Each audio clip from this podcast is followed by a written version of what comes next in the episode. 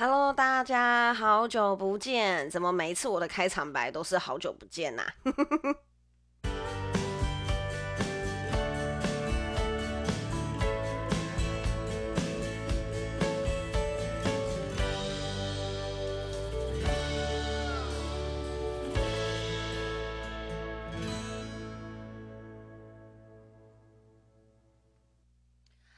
七年研究针对代谢综合症推出社群爆品小紫，调节生理机能，促进你的新陈代谢，在烦乱繁忙的日常生活中为你的健康撑腰，帮助你调整新陈代谢，达到苗条的瘦身效果。如果有任何需求想要了解的话，欢迎私讯我的 IG 哦，在我们的自介都留下我们的 IG。欢迎大家，好久不见！今天要再来跟大家分享一下，就是呃最近的一些新闻哈，就是玛莎二少的这个新闻。那这个新闻呢，我原则上会分为两集来讲。那第二集呢，我就有点担心小小争议，所以我们就是先甜后苦哈。所以我这一集呢，想要针对的是有关于。嗯，玛莎二少他们在道歉这方面的所作所为哈，那这个新闻我相信大家都非常的清楚明了，究竟是发生了什么事情哈？一个年轻人哈在呃开着车，那另外一台车上面呢就是玛莎拉蒂，然后上面有三个新闻说是富二代的三位年轻人，那他们在路上发生了擦撞。那呃，被擦撞的那一位呢，好就被这三位少年呢拖下车，然后一阵穷追猛打，然后打到就是入住加护病房。好，然后到现在呢，就是呃，终于苏醒了，那好像也脱离险境了。那呃，很恭喜他脱离险境，但同时的呢。我必须说，依台湾这么多年来的一个司法陋习来说的话呢，我认为最后这三位年轻人就是大事化小，小事化了的一个嗯结局哈，因为毕竟并没有闹出人命来。那一台湾长期的这种事情，我们也见怪不怪，我们也我们真的好像也是见怪不怪了，就觉得到到最后说不定是无罪释放，或者是赔钱了事。那这一些都不在我们今天的讨论范围内。我今天想要讨论是什么？是有关于道歉这件事情。因为呢，在这位三这三个玛莎拉蒂的二少，好，我们就姑且称他为二少好了。这三位年轻人呢，被抓了之后呢，我们陆陆续续看到的是什么？就是这三位年轻人的父母出来进行道歉这件事情。先姑且不论为什么不是这三个年轻人出来道歉，好，有可能是他们现在被抓了，所以没有办法道歉，或者是 anyway 其他原因。我们看到的是父母出来道歉。那这个父母出来道歉呢？我没有看到三对父母出来道歉嘛？其中一个好像是单亲家庭。好，那我们最常我们第一个看到的好像是最有钱的那一个，先爸爸出来道歉，然后爸爸说就是那一台车子的车主。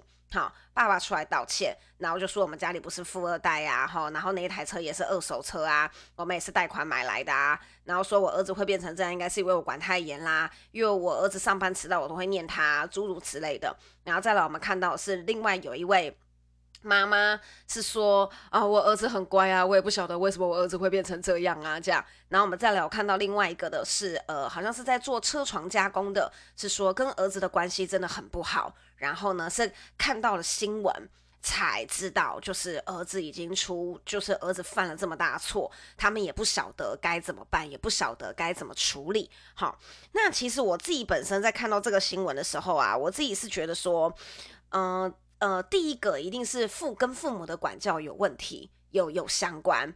然后再来第二个呢，我看到这个父母在道歉的时候，其实。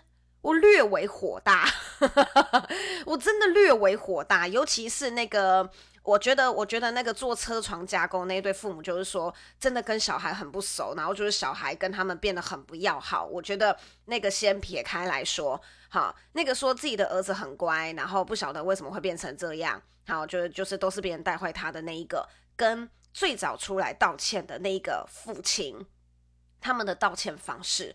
令我非常的不悦，好，这个不悦事件呢，会让我想到，就是之前呢，哈，在新闻也发生了另外一件事情，那这一件事情跟我本身比较有关联，好，就是因为我大大家都知道我是一期的主播，那之前在一期发生了一件事情，然后这件事情又闹上新闻。这个新闻是什么呢？哈，就是一期有一个固定御用的呃男性主持人，哈，这个男性主持人呢，哈，我姑且叫他海鲜，因为他的名字呢就是海鲜。他呢在一期上面呢，哈，对，呃，第三性的主播开了相当不正当的玩笑。骂人家是人妖，那骂完人妖之后呢？哈，当那当然就是第三性的主播们有权要求他道歉。那么他道歉的方式是怎么样子呢？他的道歉方式就是，哦，好吧，现在现在好像我真的有一点失言，然后呢，你要我道歉，那我就来道歉。可是他的道歉方式是他自以为是的道歉方式，并且他强迫别人。必须接受他的道歉，这一种态度行径，我真的只有嚣张两个字可以形容。我觉得非常的嚣张。大家如果有兴趣的话，可以去搜寻一期，然后歧视，然后骚扰，你应该就会看到相关的那个新闻，你就会看到我说的那一名男性海鲜主持人。那那一名男性海鲜主持人呢？哈，他平常的风声我们都不讨论，我们就单纯讨论他在道歉这个态度上面。你们可以去把他道歉的影片拿出来看，那个根本不是道歉，那个根本就是用他自以为是的方式，他觉得他有在道歉了，可是他是把他自己的方式强压在别人身上，并且要求别人一定要接受这种道歉方式。你知道这种道歉啊，哈，叫做这种这种道歉，我姑且称它为自己爽道歉。这种自己爽道歉呢，哈，就是呃，我自己觉得它是一种情绪勒索，因为你认为别人应该要接受，如果今天别人不接受，你就会说什么？我已经道歉喽，是他自己不接受。不是我的问题哦，哈，我已经道歉喽，是你不接受我的道歉哦，那我没有办法哦，那这个就是你自己要去消化的哟，哈，那这就只是一个玩笑而已，这就只是一个 accident 而已，这就只是一个意外而已，你没有办法接受，那就是你的问题哦，那不是我的问题哦，这一种道歉，我觉得叫做情绪勒索，这是一种你自己会舒服的道歉，可是。没有人舒服，除了你之外，没有其他人舒服。那个影片大家真的可以拿出来看，那个真的行径就是只有嚣张两个字。说实在的，我在一期也不是什么多大的主播，我也不怕得罪他。那 那。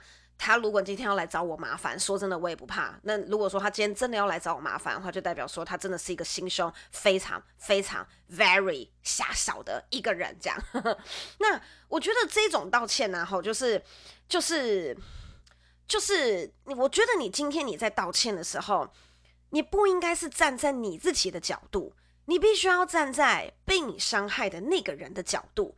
这样举例来讲。玛莎拉蒂的那个车主的那个父母出来道歉，开记者会出来道歉，然后说什么？不要再逼我们了，难道真的要我们走投无路吗？真的要我们走投无路吗？真的要我们怎样怎样怎样吗？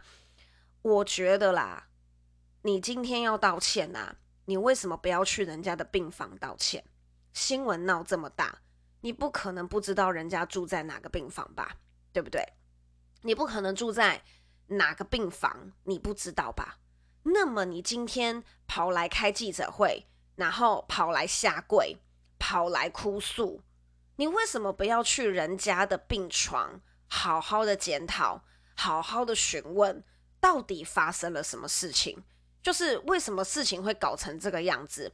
为什么你的儿子会把人家打得半死，而不是在那边新闻媒体作秀，在那一边就是。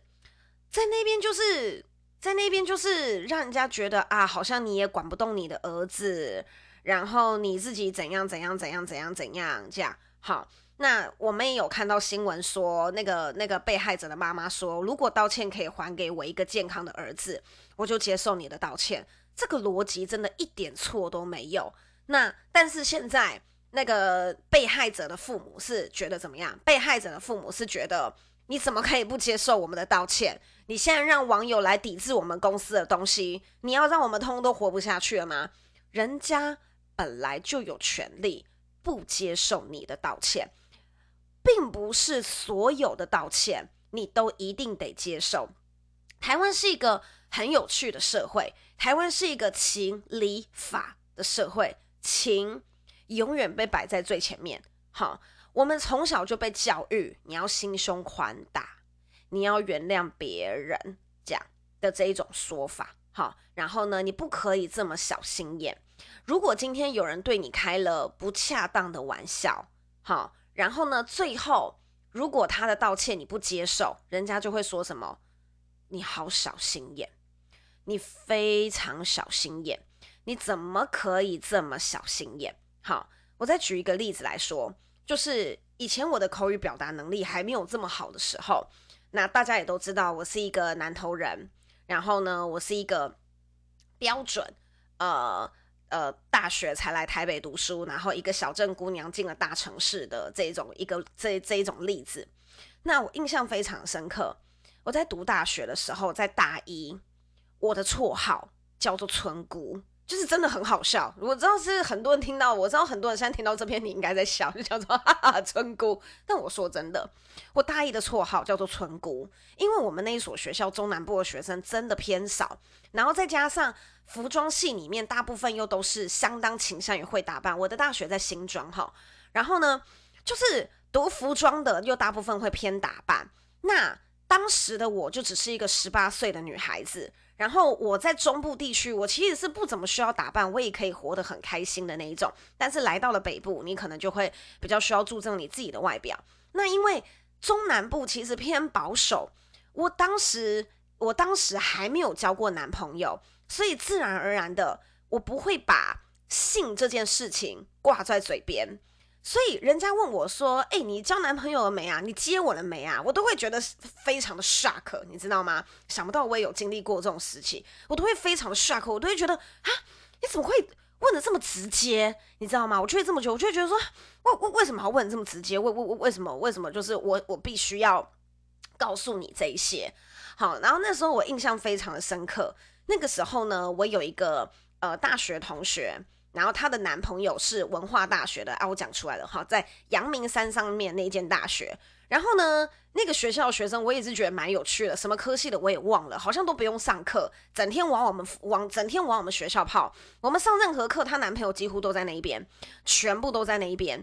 然后我印象非常的深刻，就是她当着大庭广众之下。嘲笑我还没有发生，还没有跟男生发生性行为这件事情，其实我当下非常的不舒服，我很严肃，我很严肃的跟他讲说，我其实不习惯开这些黄腔。我说这这跟这你可以说我很我很保守，你可以说我很 boring 很无趣，你可以说我的想法很古板，但是我希望你尊重我个人的意愿，我不喜欢你开这样子的玩笑。好，那。他有有停止这种行为吗？并没有。好，他持续的开，就是持续开有关于我性方面的玩笑，然后跟我身材方面的玩笑，然后跟呃，我是从我是从中部来的这方面的玩笑。然后你知道，当时其实我真的是一个段数很很低的女生，这样很多人很多人都会跟我说，诶，你怎么你怎么你怎么到这把年纪越活越机车啊？那是因为我真的以前遇过太多很很讨人厌的人事物，我才会长这么大，然后变得很机车。然后我就记得我当时就是。我不晓得怎么样表达我的情绪，我就哭了。我在大庭广众之下，我被气哭，因为我觉得，我觉得我一直被羞辱，我觉得我就是从头到尾都一直被羞辱。然后我就印象很深刻，他在那边说：“天哪，这样就哭？不会吧？哦，好啊，我跟你道歉了，我已经跟你道歉了，你可以不要哭吗？”他的态度是这样。然后我就说：“我不觉得你在跟我道歉。”我觉得你只是在为你自己开脱，你在为你自己的行为开脱。我记得我当时讲类似这样子的话。那后来隔天，好，他的他的他的女朋友，也就是我的大学同学，好，在班上就流传出小梦其实心胸很狭小，这到底有什么好哭的？然后我男朋友都已经跟他道歉了，他得理不饶人呢、就是他他凭什么这个样子啊？我男朋友都已经跟他道歉，他想怎样？就是没有人想要怎么样。没有人想要被这样子对待，没有人想要觉得这一切是很正常的。你的道歉是出自于真心的吗？你的道歉是你真的想要道歉吗？还是你只是在为你自己的事情开脱？就是我我觉得我每一次听到别人说他没有办法接受我的道歉，然后或者是我希望他接受我的道歉，说真的，我会觉得很不舒服。因为我觉得你根本就是把对方冠上一个是他不接受我的道歉，对方心胸很狭小的这个帽子给人家，然后在亚洲的教育又都是呃，哎，我们彼此认识算了啦，不要这个样子。可是你们知道在，在在欧洲，在美国，其实都是。算得非常清楚的，就是你必须要做到，就是你该给的道歉。如果你没有做到你该给的道歉的话，我不会再继续跟你这么要好。那可是，在亚洲国家，我们就不是这个样子。我们是讲说，哎，算了，毕竟他跟我也这么好，那算了，那就那就嗯，那就不要好了。那那就那就不要计较好了。这样，其实有时候这一种人情压力真的会。让人觉得，嗯，非常的吃不消，就是真的会让人觉得非常的吃不消。然后，嗯，然后如果说我们周遭又还有共同朋友的话，那这一种人情压力就会更吃不消。这种人情压力就会更吃不消。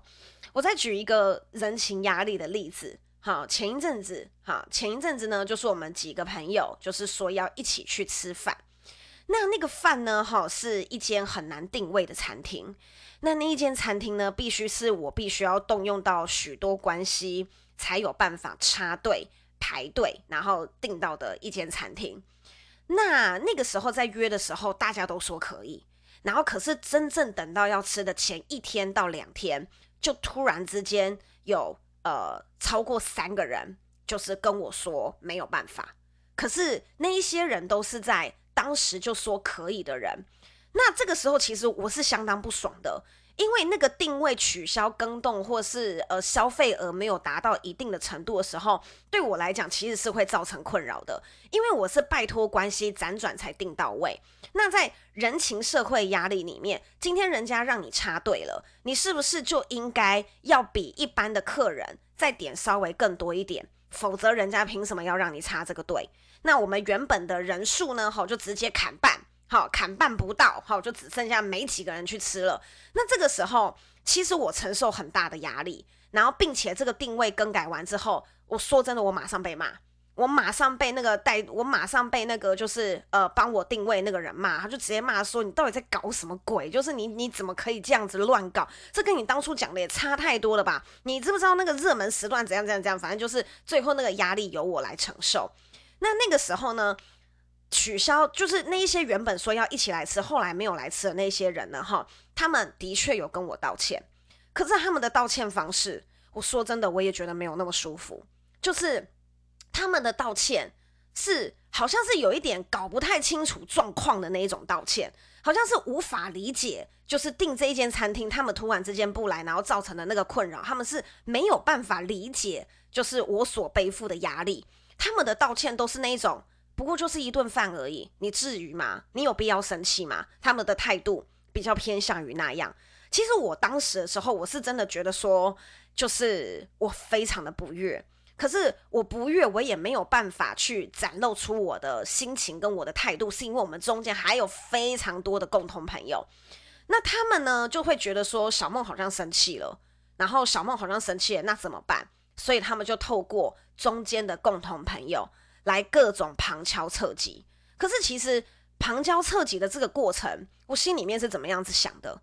我心里面是觉得说，你们明明就有我的电话，你们可以打电话来，我可以跟你解释，就是我为什么会生气，还有你这样子做对我的困扰到底造成了什么。可是他们不是，他们就是用共同朋友旁敲侧击，然后希望我不要生气。好，然后呢，那一种情况之下，连共同朋友都讲说，哎，大家有点怕你，哎，还是你你你你你自己觉得就是，嗯、你你那反正饭也已经吃完了，事情也过了，要不要就这样子算了？你知道吗？就是要不要就这样子算了？这个就是我们在台湾社会最常面临，就是人家跟你道歉，其实你根本觉得人家的道歉其实是非常的，人家的道歉其实是。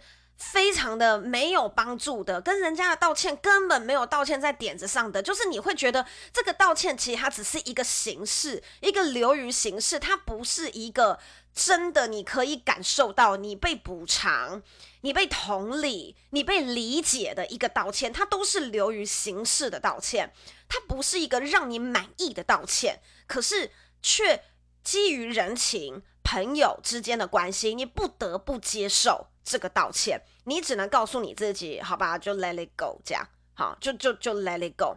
那我们就回归这一次的这个事情。如果说今天只是一顿饭，或者是只是一件小事，好，我们可能都还可以就让它过了。可是今天危及到是性命方面的事情，那为什么到已经连危及性命方面的事情，他们的道歉方式都还是这一种？让人这么难以接受，就是因为平常小事的道歉，大家都习惯大事化小，小事化了，认为这没什么，就是大家都已经习惯，这没有什么，道歉一下就没事了，这还好吧，这没什么吧，才会导致今天出了一个这么大的事情，他们都还觉得，大家都还觉得，我道个歉就没事了，我只要说对不起就没事了，我下跪一下就没事了。哈，我稍微卖点苦肉计就没事了。小孩子还小，哈，我出来道个歉，这样子就没事了。这是非常不合理的一件事情。在酿成大错之前，你其实就应该从你日常做的每一件小事里面去思考，到底怎样子的道歉是人家会觉得舒服的，人家是觉得有被重视到的，有被同理到的。像我刚刚讲那个吃饭的例子，因为最后呢，从呃快十个人变成大概只是变成只剩下四个人，那这个定位的这个人数那么多寡，然后到重新定位，然后到最后吃成这一顿饭，然后中间有一个人，其实是我觉得对他是最不好意思的，因为他原本是可以全程参加，可是我为了。点的那个营业额跟消费额、包厢的费用那些各方面的东西，好，我把时间调成调整成了为了中午。那那个原本可以参加的朋友呢，他就不能参加，我对他非常的不好意思，我三更半夜打电话跟他道歉。他一直跟我说没有关系，可是我不想要让他觉得我不重视他，我不重视他，所以我让他没有来。我最我最后这个饭局改时间，害他没有来。我不想让他觉得我牺牲了他，我不想让他觉得我就是呃把他当成可有可无的，所以我还拜托共同朋友送了一个非常高级的法式蛋糕给他吃，送了非常好的法式甜点给他吃，因为我想要让他知道我重视你。就是我对于这个邀约，害你最后没有吃到，害你最后没有来，我非常的抱歉，我非常重视这件事情。我希望让你感受到我的诚意，我希望让你感受到我真的觉得非常的对不起你这件事情，而不是云淡风轻的，哎，对不起，我那一天有事，我不能来哦，而不是这个样子。如果你你知道你知道这个这个玛莎拉蒂的父母为什么会想要用？这么鸟的道歉方式，就代表说他儿子已经一天到晚在犯错了。可能也许在他们从很小的时候就一直在犯错。你小事的道歉没有做到位，你大事的道歉只会显得很废，真的有够废。好，就是我觉得我们人生要学习，就是就是辨别对方的道歉跟怎么样子做一个好的道歉是有用的。一个好的道歉，你要去想清楚，怎么样子道歉才会让对方感到舒服，才会让对方可以接受。不是用你的角度来跟别人道歉，说，诶，因为我怎样怎样怎样，好，因为我们怎样怎样怎样，所以你接受我这个道歉，不是这个样子的。你今天要道歉，你要去想怎么样子让别人感觉舒服，这个道歉怎么样子对别人来说是。别人可以接受的，是别人可以呃可以明白、可以理解，也愿意原谅。道歉绝对不是你自己道的爽，这样就好。如果说你今天道歉只是为了你自己爽而已的话，我告诉你，恭喜你，你绝对不会有朋友。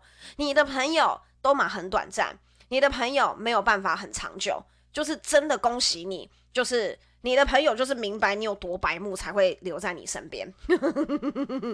对，就是你告你今天要你今天要道歉，做一个好的道歉，你要让别人舒服，不是只有你自己舒服，也不是只有告知而已。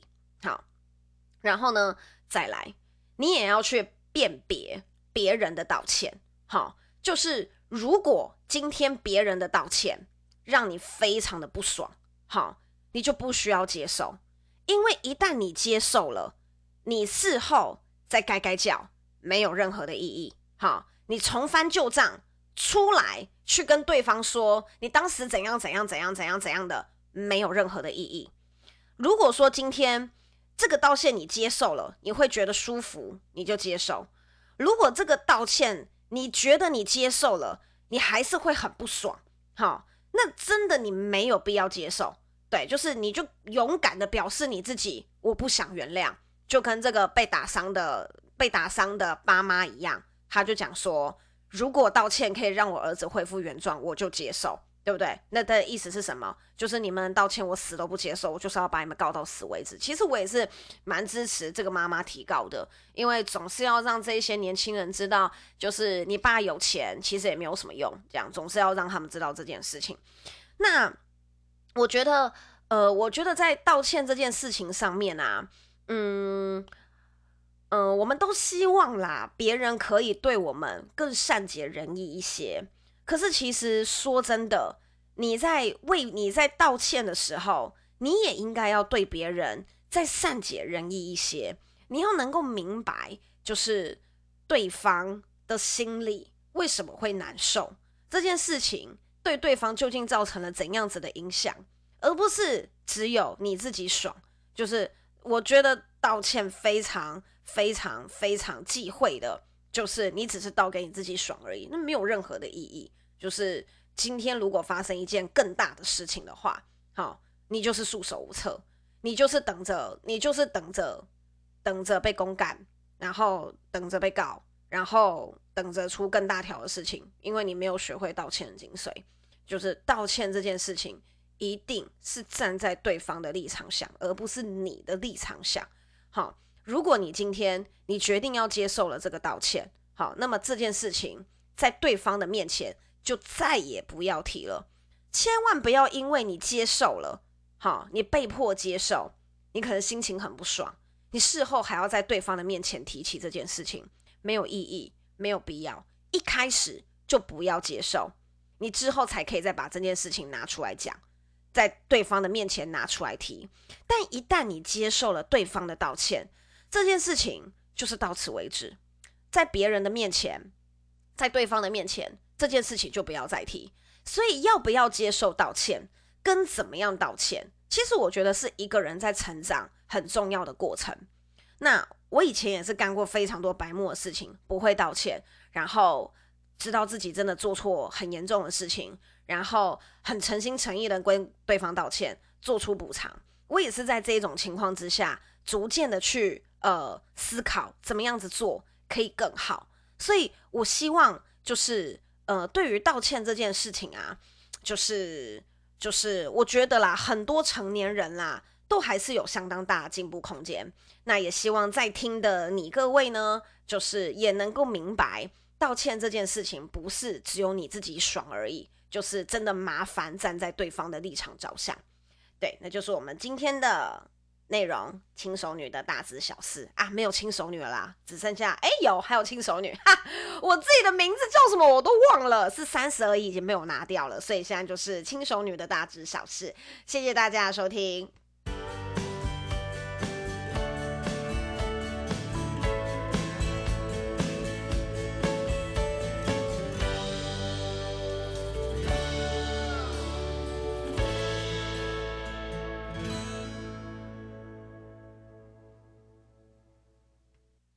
下一篇呢，我们会讲有关于仇富这件事情，因为玛莎拉蒂的新闻呢，哈，就是让我有这两个感觉。第一个就是关于道歉，然后第二个就是关于仇富这件事情。那我们就期待下一集喽，谢谢大家。